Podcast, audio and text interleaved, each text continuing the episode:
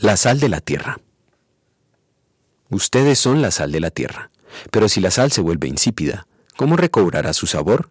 Ya no sirve para nada, sino para que la gente la deseche y la pisotee. Mateo 5, versículo 13. La sal y la luz son cosas a las que prestamos atención cuando hay demasiada o muy poca. Cristo dice que sus discípulos son la sal de la tierra. ¿Por qué? Desde tiempos remotos, la sal nos sirve para sazonar los alimentos y para conservarlos. En tiempos de Jesucristo, la sal era el único conservante conocido. Por esta razón era muy apreciada, tanto que el término salario se usaba para referirse al pago en sal que los soldados romanos recibían por su trabajo. En la actualidad disfrutamos de contar con sal pura. Pero, en la ciudad de Israel, la sal proviene del Mar Muerto y contiene minerales adjuntos. Si se la expone demasiado al sol o a la lluvia, pierde su salinidad y solo sirve como grava para los caminos. Con las palabras del texto de hoy, Cristo dice que sus discípulos son el elemento conservante del mundo. Dios preserva al mundo por causa de ellos.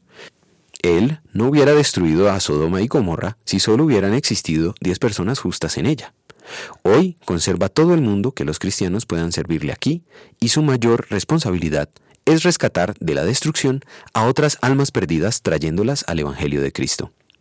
Cristo nos dice que debemos ser la sal y la luz del mundo. Él dice que lo somos. Cuando los creyentes descuidan la fe y ésta se hace débil o desaparece, son como la sal que ha perdido su cualidad. No sirve. Cristo no quiere que nuestras buenas obras reciban propaganda. La vida santificada de los creyentes es evidente por sí misma y repercute en su entorno inmediato.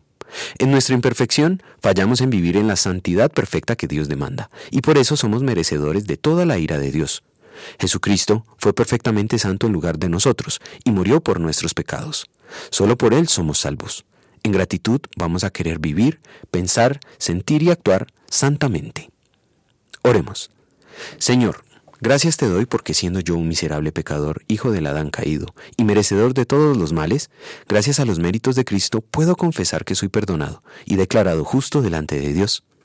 En gratitud, quiero vivir en santidad, pero sé que mi carne es débil y por eso te suplico me auxilies y no me dejes caer en tentación.